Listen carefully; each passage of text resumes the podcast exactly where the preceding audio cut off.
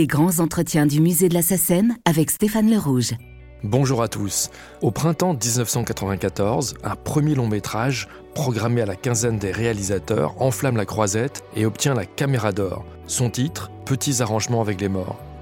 C'est aussi la double révélation d'une cinéaste, Pascal Ferrand, et d'une compositrice de 34 ans, dont c'est aussi le baptême de long métrage. 25 ans plus tard, notre musicienne a mis en musique tous les films de Pascal Ferrand, mais aussi tous les projets de fiction de Dominique Cabrera, son autre cinéaste fétiche. Surtout, elle s'est imposée comme l'une des compositrices les plus innovantes et intransigeantes du cinéma français, avec une filmographie d'une belle ligne auteuriste, complétée par un pas de côté vers la comédie populaire avec le triptyque Le cœur des hommes.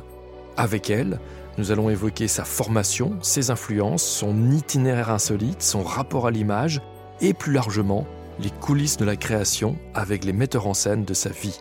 Bonjour Béatrice Thirier. Bonjour Stéphane.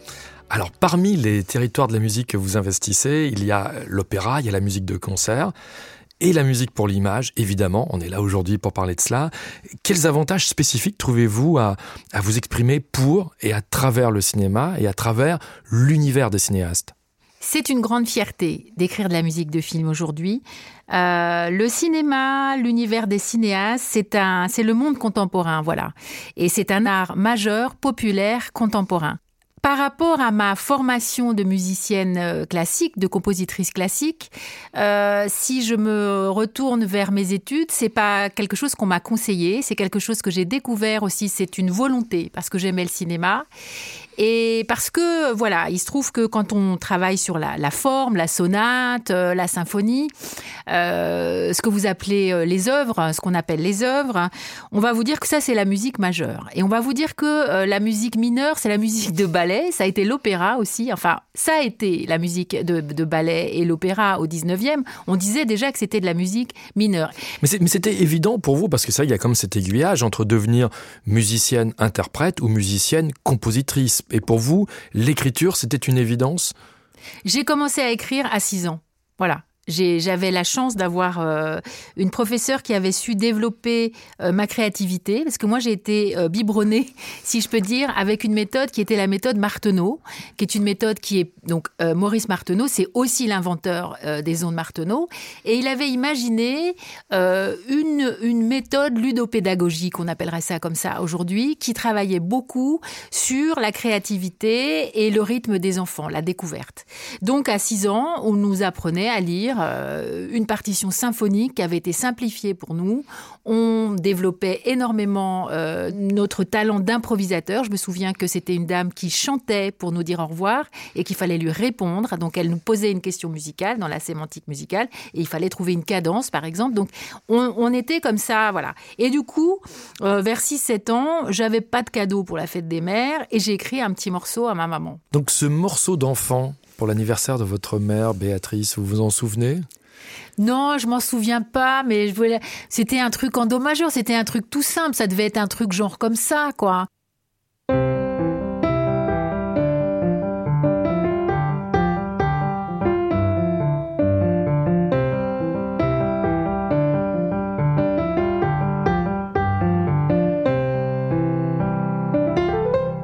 Petit machin genre comme ça. Ah, c'est émouvant de revoir Béatrice Thirier aujourd'hui, au XXIe siècle, qui rejoue un thème qu'elle a écrit à l'âge de 6 ans.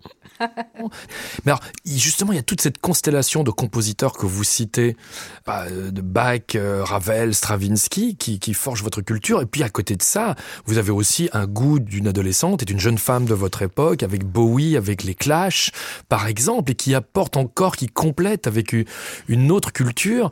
Et, euh, il y a l'aventure de ce groupe de rock, euh, Corride Novice. Mmh.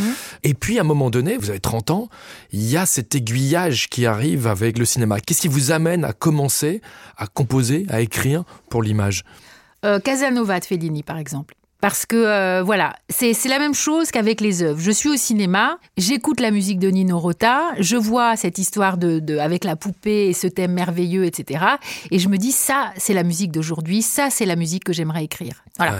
C'est un truc immédiat. Je trouve que cette musique-là, elle est utile maintenant dans le périmètre culturel mondial et que c'est vraiment intéressant et que le seul vecteur, le seul médium artistique qui permette de créer cette musique-là, c'est le cinéma. Mais comment, que... ça, on se le dit, mais ensuite, comment est-ce qu'on concrétise ce rêve de jeune femme? Eh ben, on se dit, euh, la musique de film, c'est une possibilité.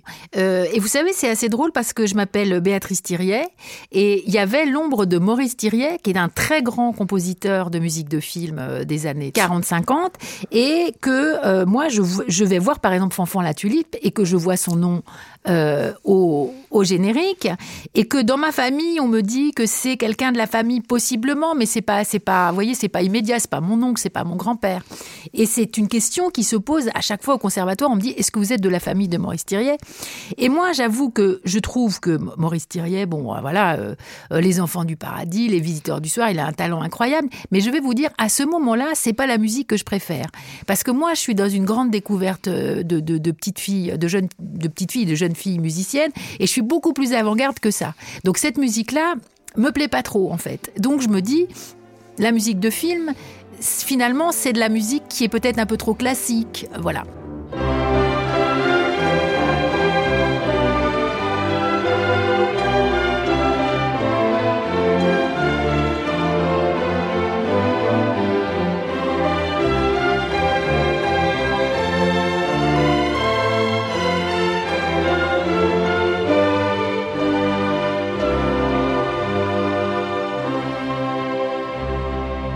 Alors 1994, je le disais en introduction, c'est la naissance de votre binôme avec Pascal Ferrand sur Petits arrangements avec les morts. Quel regard rétrospectif vous avez sur le début de cette aventure folle qui va révéler votre écriture à un large public, qui se fait en plus par un canal complètement inattendu?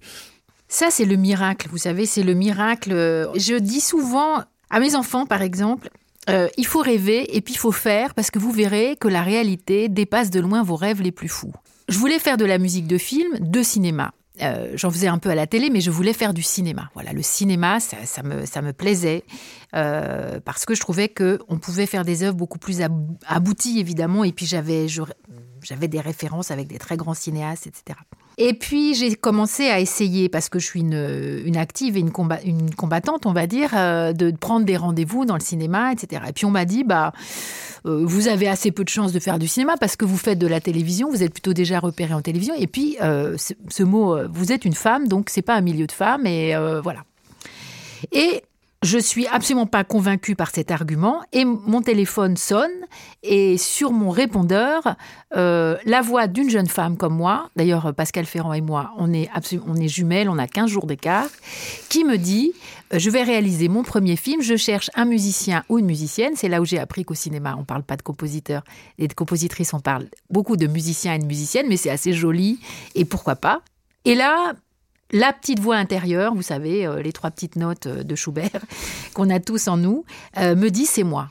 Et donc Pascal Ferrand m'envoie son, son scénario. Je lis une œuvre littéraire magnifique, hein, franchement. Et donc, arrivé aux deux tiers, je l'appelle, je lui dis, moi, je suis absolument d'accord pour travailler avec vous. Sans même avoir fini la, lecture complète. J'avais l'impression qu'il fallait pas qu'on perde une seconde. Et j'avais pas tort parce qu'elle était déjà au montage en fait. Et donc euh, on se rencontre et elle me dit parce que Pascal est une personne euh, qui, est toujours euh, limpide dans tout ce qu'elle dit. Donc elle me dit écoutez moi j'ai entendu ce que ce que vous m'avez dit. On a eu un échange que j'aime beaucoup parce qu'elle m'a dit voilà je vais vous demander de, de faire de la musique dans mon film, d'écrire de la musique, de composer de la musique pour mon film, mais je vous préviens tout de suite, je voudrais des interventions très courtes. Au départ, elle pensait peut-être, elle imaginait même de ne pas mettre de musique du tout. Ça lui faisait assez peur. Peur, je suis pas sûre. Mais en tout cas, elle avait déjà imaginé que la place de la musique devait être très circoncite et qu'elle ne voulait pas. Euh, elle me disait, moi, ce que j'aime dans le cinéma, c'est quand la musique entre dans le film et quand elle part. Elle me disait donc ce point un peu irréel, voilà. Et elle n'imaginait que des, Donc elle me dit, voilà, j'imagine des séquences de musique qui durent entre 6 secondes, 20 secondes, 30 secondes, mais pas beaucoup plus. Donc si ça vous convient, et peut-être est-ce que vous imaginez pouvoir euh, vous exprimer dans ce laps de temps-là? Et donc moi j'ai pensé à la cellule de, de, de la cinquième de Beethoven, et donc je lui ai chanté ta ta ta ta, ta ta ta ta. Et ça, ça fait 8 secondes à ce tempo-là. Donc, euh, je, et c'est une cellule très forte. Donc, j'ai voulu lui expliquer expliquer. Bon, voilà, le, le travail était fait, elle avait compris et j'avais dit que je pouvais. Mais vous aviez une idée déjà, ou elle avait une idée de ce que devait être la musique esthétiquement et même de la nomenclature, de la formation qui allait interpréter cette musique? Qu'est-ce qu'elle entendait exactement? Qu'est-ce qu'elle entendait et qu'est-ce qu'elle attendait? Alors, on a écouté des disques ensemble. Il y avait un personnage qui écoutait du bac, euh, donc euh, on a on a parlé de ça. On, a fait une petite séance chacune avec des disques et c'était assez drôle parce qu'elle a amené, euh, je me souviens, le quatuor de Debussy et moi j'ai amené le quatuor de Ravel. Donc on n'était pas si si loin mmh. que ça. On a, moi j'ai tout de suite pensé à, à un quatuor avec un petit peu de percussion, etc. Quelque chose puisque ce film était tellement euh, c'est même pas intime, il faut inventer un mot pour ce film-là. C'était tellement intériorisé euh, que, euh, que j'imaginais ça comme ça. Et puis, euh, elle m'a parlé beaucoup de ce qui était important pour elle, les vagues, le, son des vagues, puisque c'est un film qui se passe au port de la mer. Et, Il faut dire aux, auditeurs du podcast qu'effectivement, c'est un, un film qui se passe sur une plage du Finistère Sud, à, Audierne, avec les membres d'une même famille, plus un petit garçon qui mm. s'appelle Jumbo. Il y a un lien entre eux qui est le, rapport à l'absence, le, rapport à la mort, avec trois chapitres, avec un temps en boucle, mm. avec une espèce de, de perpétuel recommencement à l'image des, marées et aussi plusieurs temporalités qui se, qui se télescopent, comme dans les films d'Alain Resnais d'ailleurs. Oui. Et le, sujet principal du film, c'est le deuil. Voilà, le deuil, faire le deuil de quelqu'un quand on est enfant. Alors en plus, moi, il y avait un, rapport euh, personnel qui faisait euh, que je pouvais comprendre ce film. C'est que euh, j'avais perdu, ma mère avait perdu un bébé quand j'étais petite. Donc je savais très bien ce que c'était que le deuil, de vivre un deuil profond quand on est enfant. Donc il y avait, une relation possible. Et puis la famille qu'elle représentait, c'était une fratrie de quatre. Chez moi, on était donc euh, je pouvais comprendre quelque chose de ce film. Puis avec ma propre euh, sensibilité, je savais ce que c'était que la culpabilité d'un enfant, parce que c'est ce que révèle l'histoire de Jumbo qui en fait souffre parce qu'il a vu un de son meilleur copain euh, se noyer et qu'il a pu rien faire parce qu'il ne pouvait rien faire. Mais en tout cas que ça bouleverse terriblement.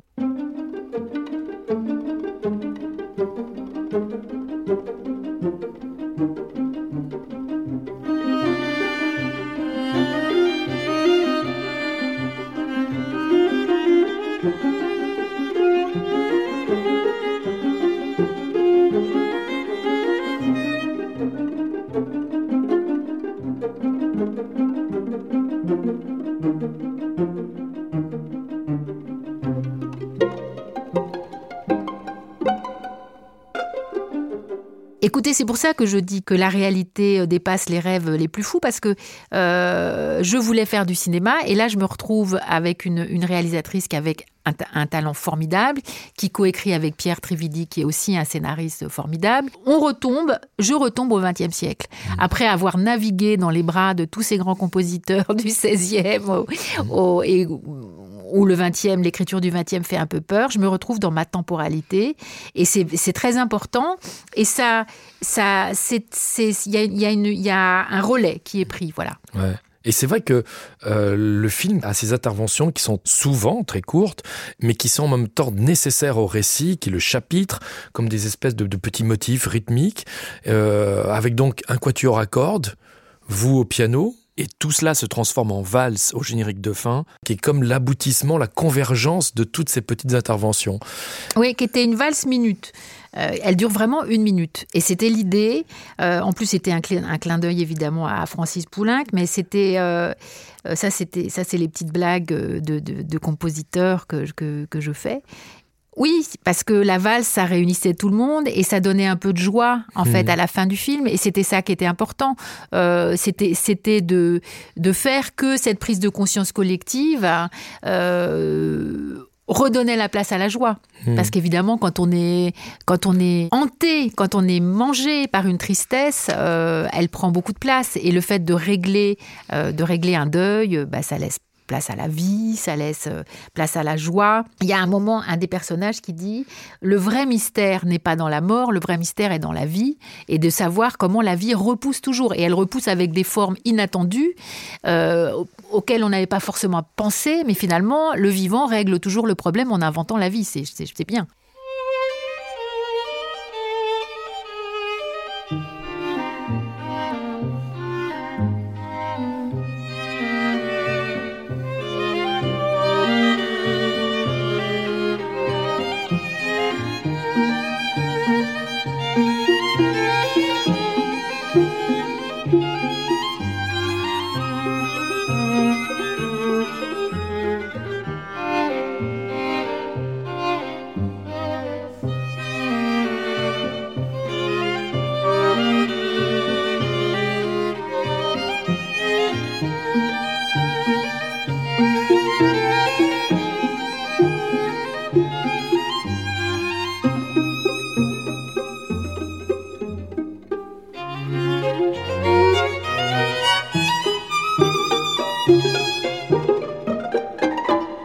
Alors ce qui est très étonnant, c'est que cette double découverte comme ça, euh, Ferrand-Thirier 94, va se prolonger par un téléfilm pour Arte, l'âge des possibles, et puis on va tout de suite attendre euh, impatiemment vos retrouvailles, et on ne mesure pas à l'époque que Pascal Ferrand s'inscrit dans le temps de création, mettons, de Tati, de Rapno, de Terence Malik, plusieurs premières périodes, c'est qu'il va falloir attendre très longtemps avant de vous retrouver avec nouvelle adaptation du Lady Chatterley de D.H. Lawrence, euh, sur lequel elle va vouloir utiliser un des tubes de Sibelius sur le, en ouverture du film, euh, la, valse triste.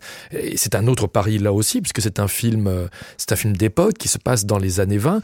Quel va être pour vous le pari, euh, le challenge de ce film? C'est-à-dire film d'époque pour vous, mais aussi cohabiter avec Sibelius et trouver quelque chose qui euh, soit à la fois raccord avec Sibelius, mais aussi qui marque votre propre territoire. Ce qui était bien, c'est que cette valse triste de, Sibelius, euh, je l'aime. Donc euh, ça, ça me plaisait qu'elle ait choisi quelque chose de tellement important pour moi aussi. Et puis ce qui me plaisait dans cette valse de triste de Sibelius, c'est que je suis incapable d'écrire ça. Et aujourd'hui, on n'écrirait pas ça. Donc déjà, c'est le parti pris du passé, de, du film d'époque, etc. Et c'est le parti pris euh, de la tristesse de Constance et de son mari. C'est toujours cette histoire que raconte Pascal et qui, qui me touche tellement.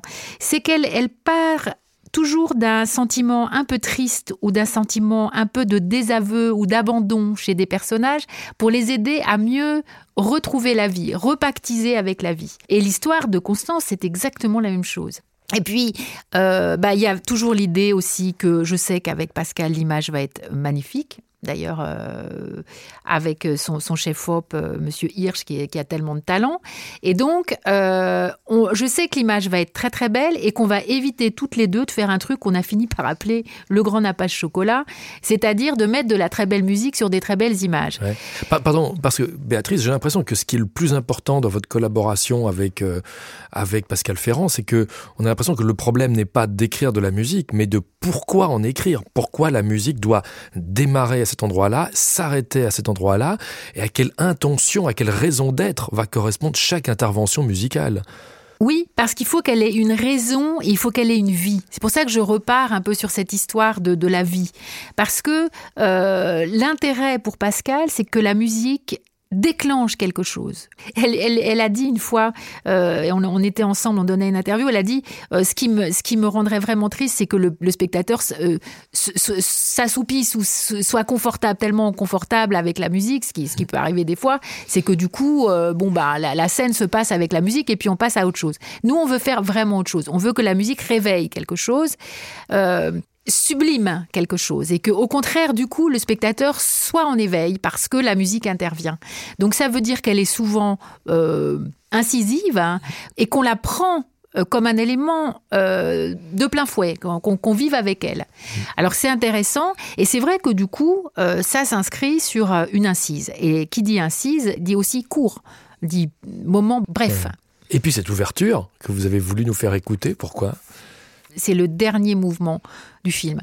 C'est quand euh, les amants se sont dit qu'ils s'aimaient et qu'ils se retrouveraient et qui se sont dit oui Et là, c'est l'ouverture. C'est l'ouverture vers, euh, vers le futur. C'est la chose qui va se passer entre eux après, qu'on ne sait pas, que tout le film a raconté, que tout le film a tissé. Et c'est aussi un moment où Pascal me dit vas-y. Euh, voilà.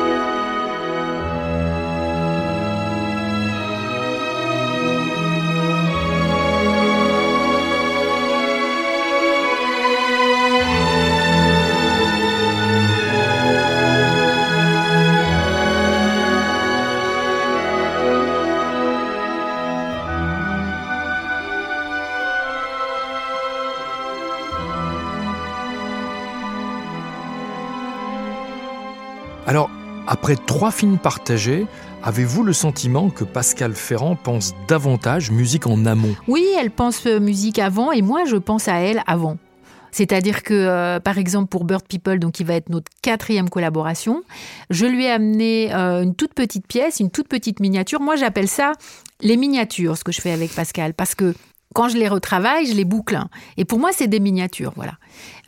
J'en ai et j'écris un duo, une phrase de piano avec un violoncelle, et je sais pas, je me dis, je dois le mettre de côté parce que ça, c'est quelque chose pour Pascal. Ça, c'est entre Lady Chatterley et Bird People. Et de fait, je lui glisse dans les premières maquettes cette petite miniature et elle la place tout de suite sur le film.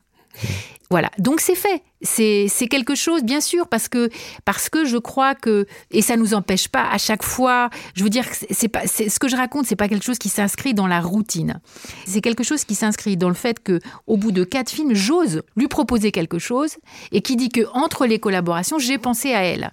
J'aurais pas osé le, premier film parce que je ne suis pas sûre. Mmh. Mais là, je me dis quand même, il faut essayer parce que probablement, euh, voilà. Et ben voilà, je pense que ça s'appelle aussi les relations, euh, les relations humaines. Le, euh, on travaille avec son esprit, on travaille avec son cœur, on travaille avec son âme, et qu'il y a, y a des liens comme ça qui se font, même quand on voit pas les gens, on peut penser à eux, voilà. Est-ce que parfois votre regard la bouscule? Est-ce que vous vous la chahutez également? Est-ce que vous l'amenez plus loin que elle-même ne l'aurait pensé? Peut-être, je sais pas, je peux pas dire.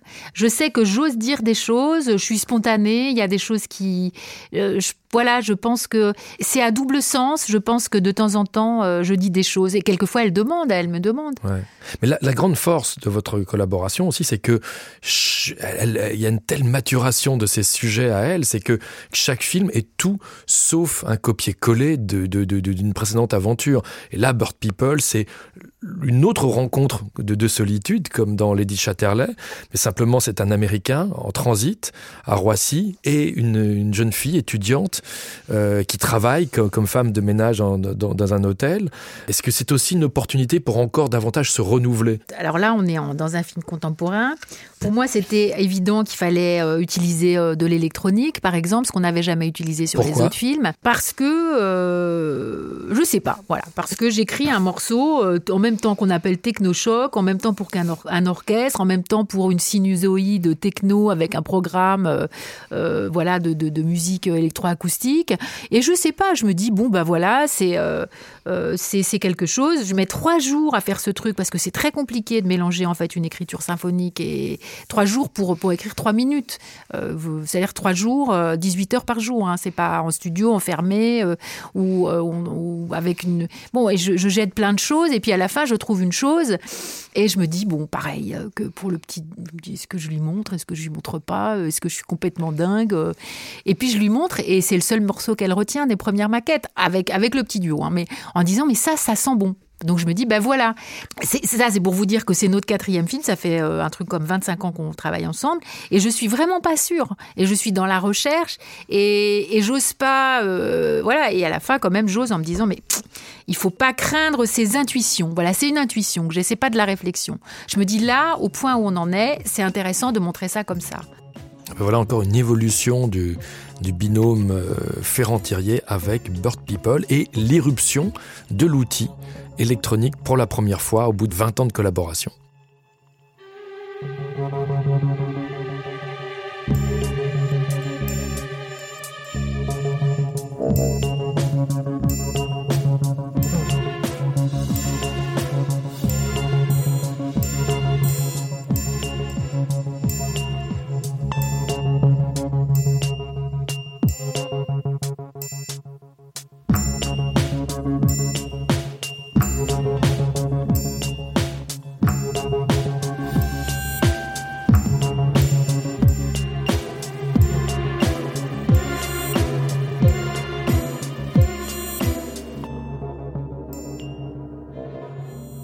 Est-ce que vous pensez être compatible avec toutes les esthétiques cinématographiques et comment ça se passe, mettons, quand vous vous retrouvez devant euh, Marc Esposito qui vous propose l'aventure du, du cœur des hommes, qui est une comédie de meurtre dérivée des, des films d'Yves Robert et d'Abadi, Un éléphant, ça trompe énormément et nous irons tous au paradis? C'est très très éloigné. C'est j'arrive à le faire parce que je suis éclectique, parce que j'aime tous les styles de musique et que ça m'amuse tout à coup parce que je sais que voilà ça va être un groupe de rock. Dans ma tête, euh, voilà quand je vois les personnages, je me dis par définition d'ailleurs ils le font pas dans le film, mais est-ce que vous n'êtes pas d'accord avec l'idée que c'est des gens qui pourraient avoir un groupe de rock et jouer ensemble euh, parce qu'ils sont vachement dans sur la, la nostalgie de leur adolescence? C'est des grands ados, on dirait que c'est des grands ados. Donc ça ça m'amuse. Euh, ouais, Robert sautait, c'est entre les deux parce que c'est doux amer et, euh, et ça me fait rire. Voilà. Et donc, esthétiquement, qu'est-ce que vous proposez à Esposito? Bah, tout de suite, euh, bah, on parle de hard rock, on parle de Scorpion, on parle de, de groupes comme ça. Et, ça. et ça aussi, ça me plaît. Euh, je crois que j'ai un, un, petit peu un cœur de rockeuse. Mmh. Alors, euh, je, suis contente de faire quelque chose qui est très, très différent, qui est très amusant et qui reste quand même lyrique parce que vous savez, la guitare électrique, un beau solo de guitare électrique, c'est extrêmement lyrique. Donc, ça reste en connexion avec quelque chose que j'aime dans la musique quand elle se libère, quand ça chante. Euh, et, et oui, c'est amusant, ça me plaît. C'est difficile aussi à faire. Surtout que dans le film de, de Marc Esposito, il y a plein, plein, plein de, grands titres de, de, musique qui sont achetés dans le film, donc qui, font, qui, qui, qui, qui constituent aussi la, la BO du film. Et euh, donc, je mets mon petit grain de sel.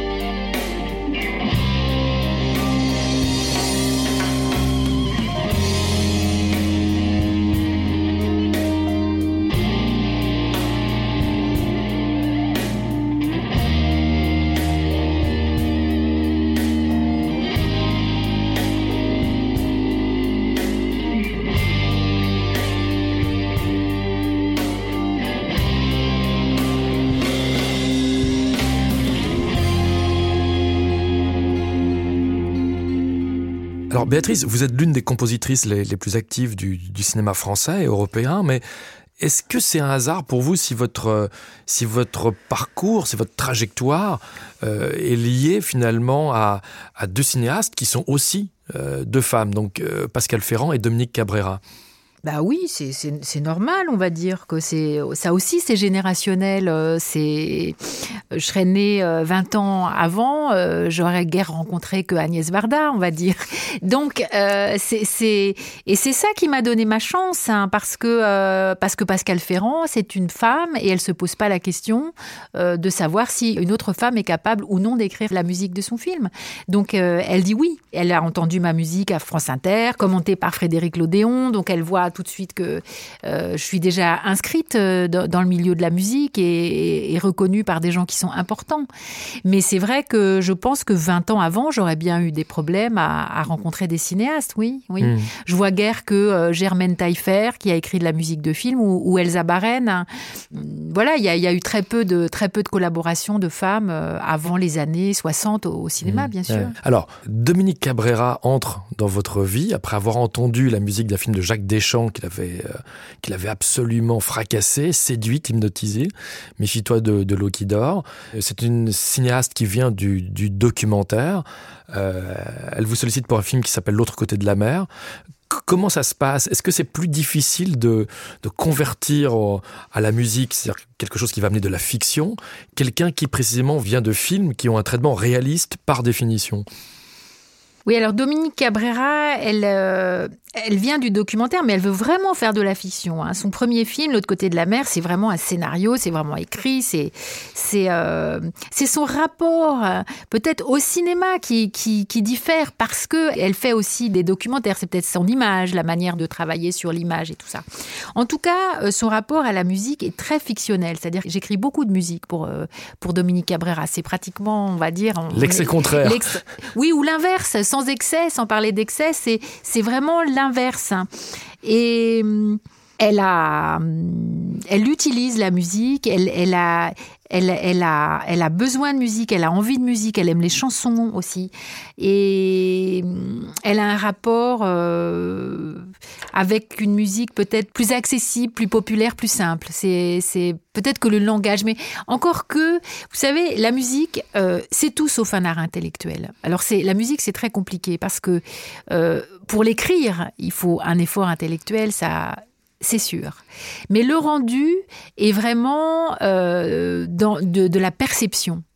Une musique rentre en vous, elle vous charme, elle vous berce, elle peut euh, vous répugner aussi. Donc euh, c'est vraiment un rapport physique. Hein. Il y a de ça aussi dans la musique de film. On n'explique pas une musique, on la compose, on la joue et puis voilà, on la. Donc là, avec Dominique, je suis inspirée. Voilà, la musique de film, c'est de la musique de commande. Euh, la commande, c'est toujours le règne des compositeurs. Si Mozart vivait aujourd'hui, il écrirait de la musique de film, parce qu'il faudrait qu'il vive. Mais en même temps, euh, euh, un de vos grands aînés, Antoine Duhamel, disait, par rapport à cette idée de commande, il disait, les histoires des autres ne m'intéressent pas forcément. Et lui, par exemple, devant certains sujets, certains cinéastes, il disait, non, mais ça ne déclenche rien en moi, je ne pourrais pas faire ce film. Est-ce que ça vous est arrivé? Bien sûr, ça m'est arrivé. Ça m'est arrivé de ne pas pouvoir et de le dire très vite. Je suis très curieuse. Donc, a priori, je dis, je dis pas non parce que je suis très curieuse. Mais ça m'est arrivé et c'est pas très facile de dire au bout d'une séance de travail, ah non, non, non, c'est pas possible, c'est pas moi. Alors pour revenir sur Dominique Cabrera, parce qu'on en parlait, donc il y a ce film fondateur, L'autre côté de la mer, dans lequel votre musique a vraiment une mission euh, très précise, c'est faire entendre un pays qu'on ne verra jamais à mmh. l'image, puisque le, film est noué sur ce rapport entre un, pied noir, qui est euh, mmh. Claude Brasseur, et un jeune euh, médecin d'origine algérienne. Un beurre. Un beurre, mais qui n'a jamais, par, la, force des choses, connu l'Algérie, puisqu'il il est né, il a grandi en, en France, et votre musique est construite sur un combo avec notamment vous au piano, euh, le trompettiste Jafar Bensetti, et puis à l'oud impérial Enrico Macias.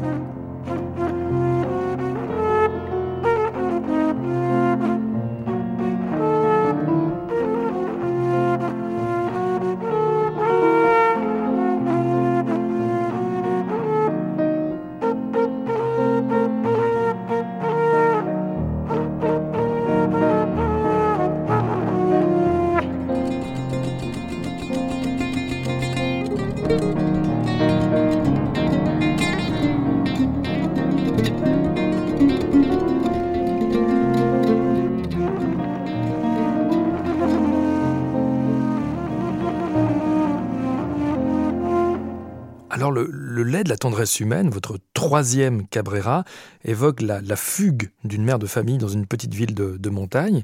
Et cette fois-ci, le, sujet n'est pas lié à un folklore comme l'autre côté de la mer. Euh, comment avez-vous mis au point euh, l'identité de la partition? J'ai tout de suite eu envie de travailler avec un orchestre et des chœurs. C'était assez euh, ambitieux. Euh, et ça, ça venait de l'image parce que euh, il y a beaucoup d'extérieur, il y a des montagnes, il y a des lacs, il y a toujours l'idée, depuis le début d'ailleurs, que cette femme est isolée dans un visuel euh, assez immense. Donc euh, il y avait ce rapport, voilà, entre cette petite femme qui pourrait être très heureuse avec son mari, ses trois enfants, etc., et qui tout à coup se retrouve euh, complètement seule, complètement recroquevillée sur elle, comme un petit point dans le paysage.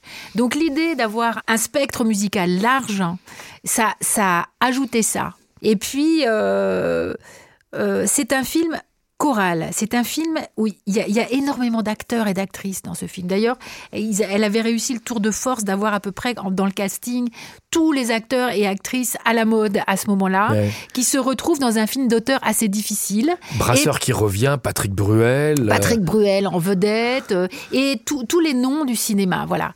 Dominique Blanc, fantastique, en, voisine accueillante. Euh, bon. Je, voilà, je, ressens euh, qu'il faut ça, qu'il faut surtout pas euh, une musique euh, intimiste qu'il faut au contraire porter. Et puis, euh, il y a l'histoire aussi que c'est des ouvriers qui travaillent tous dans la même usine et tout ça. Donc, je ne sais pas pourquoi. Il y a un truc assez allégorique euh, pour ce groupe de gens qui, qui sont hyper solidaires. Euh, il va y avoir une recherche de beaucoup de gens aussi qui vont, qui vont aider le père à la, à la retrouver beaucoup d'amitié, beaucoup de solidarité. Tout ça, j'ai envie de l'exprimer. Et c'est marrant parce que Dominique Cabrera dit, mais je ne sais pas pourquoi sur ce film, j'entendais la musique de, de Bernard Herrmann pour le, le, le fantôme de Madame Mui et on a l'impression qu'à cette, à cette idée-là, à cette suggestion, à cette piste possible qu'elle vous évoquait, vous avez répondu en, en, plus en rajoutant la référence presque à, à Daphnis et Chloé, ou au cœur de Daphnis et Chloé. Oui, puis c'est vrai que, quand elle dit ça, c'est si elle dit Bernard Herrmann, bah évidemment, je pense orchestre euh, immédiatement. En plus, Bernard Herrmann, c'est quand même un, des compositeurs de sa génération qui a écrit une musique moderne au cinéma, qui a pas voulu se cantonner. Il a eu des trouvailles, il a réfléchi à son langage. Donc, euh, et c'est comme ça aussi que je conçois moi les musiques que je compose. À chaque fois, je me dis aussi que je dois réfléchir au langage et pas m'endormir hein, euh, dans, des à la manière d'eux ou dans donc j'ai envie d'innover. Et j'ai eu de la chance que les cinéastes, euh, euh, les femmes, oui, mais les hommes aussi, vous parlez de, Jacques Deschamps, euh, la partition de Méfie-toi de Lokidor était très, très, très, très intéressante et très, très. Il y avait beaucoup de recherches, beaucoup de mélanges, de textures, etc. C'est pour ça d'ailleurs que ça avait plu avec Dominique. Et dans le dans l'autre côté de la mer, on a mis un tout petit peu de la musique de, de de Lokidor d'ailleurs. C'était un clin d'œil à Jacques qui avait organisé notre rencontre parce que c'est vraiment lui qui m'a présenté à Dominique. Alors on va écouter tout de suite justement euh, l'ouverture de du de la tendresse humaine, qui est la partition peut-être la plus large à ce jour, euh, composée par euh, Béatrice Thirier. Oui, avec les chœurs de l'Opéra de Marseille et l'ensemble Télémac, dirigé par Raoul Lay.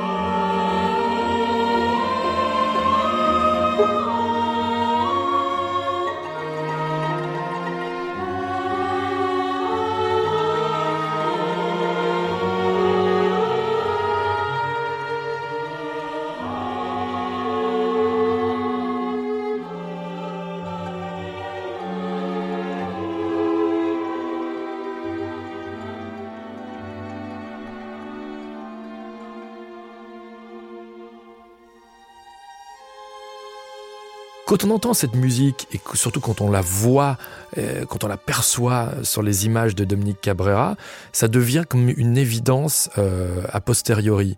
Mais a priori, ça ne l'est pas du tout. Vous, quand vous êtes dans la, solitude de votre pièce de travail, seul face à vos, portées blanches, euh, est-ce que vous avez des doutes? Est-ce que parfois vous vous dites, est-ce que c'est vraiment la direction esthétique juste par rapport au film? J'ai pas de doute. J'ai le doute de pas finir à temps parce que c'est, on n'a pas beaucoup de temps pour euh, pour composer au cinéma, donc je me dépêche.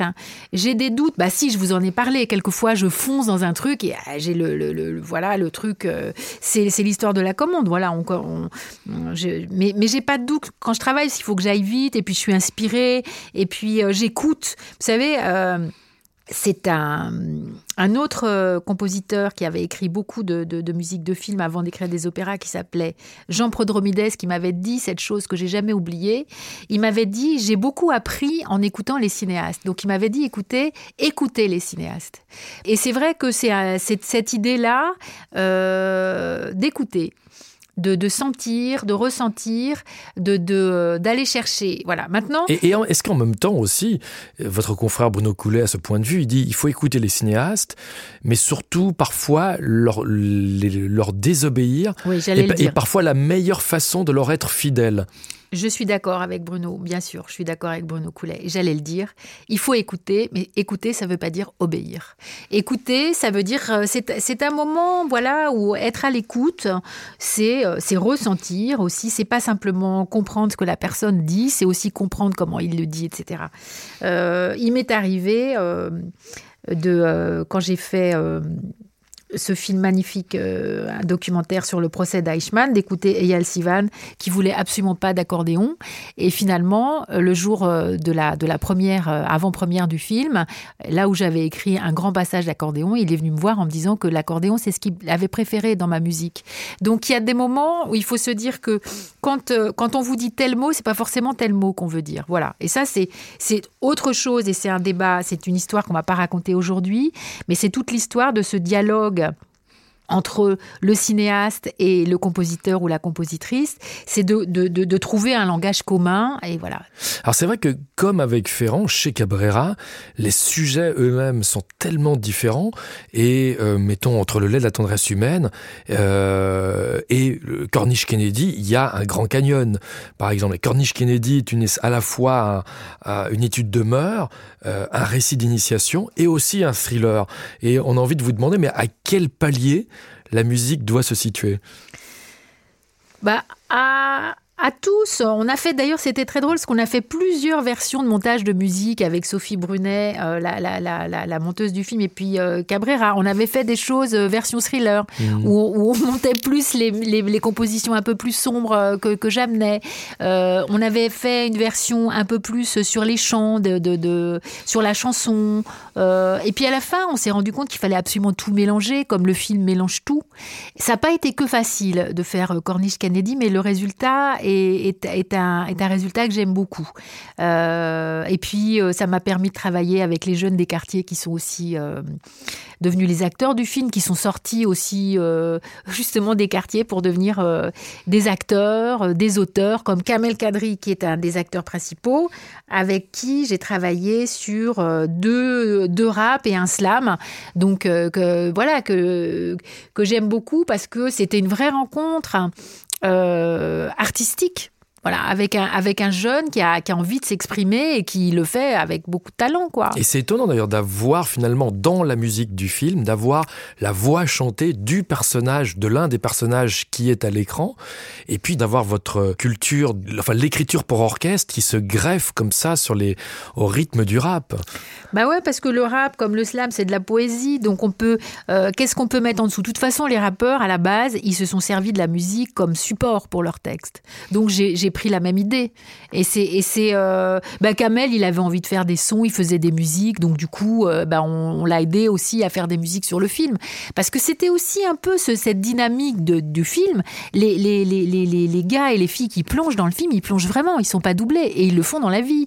Donc voilà, c'est cette histoire de Dominique Cabrera aussi qui, avec sa, sa son expérience de, de, qui vient du documentaire, les a rencontrés, a été les trouver, les a castés alors qu'ils faisaient ça et que c'est interdit. Il faut quand même le savoir.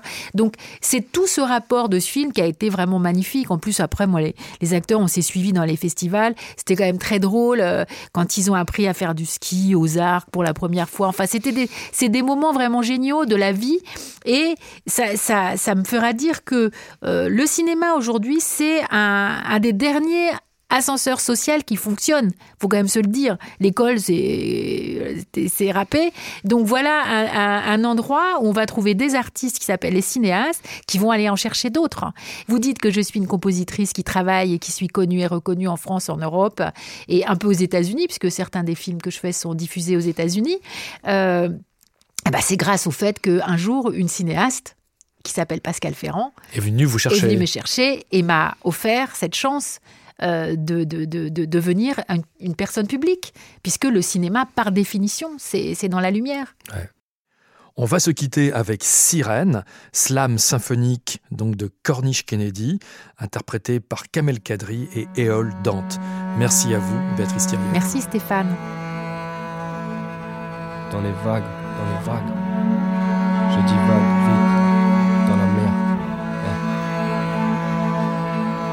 chant est des plus magnifiques, elle m'attire, devient maléfique. Trop tard, le mal est fait, banal est fait, c'est de la partie fils.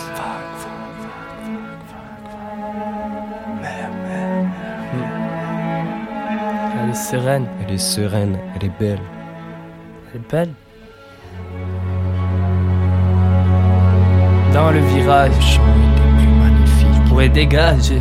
Elle t'attire, devient maléfique. J'entends sa voix qui vient du large, devient trop dangereux. Vois son visage, d'un rocher.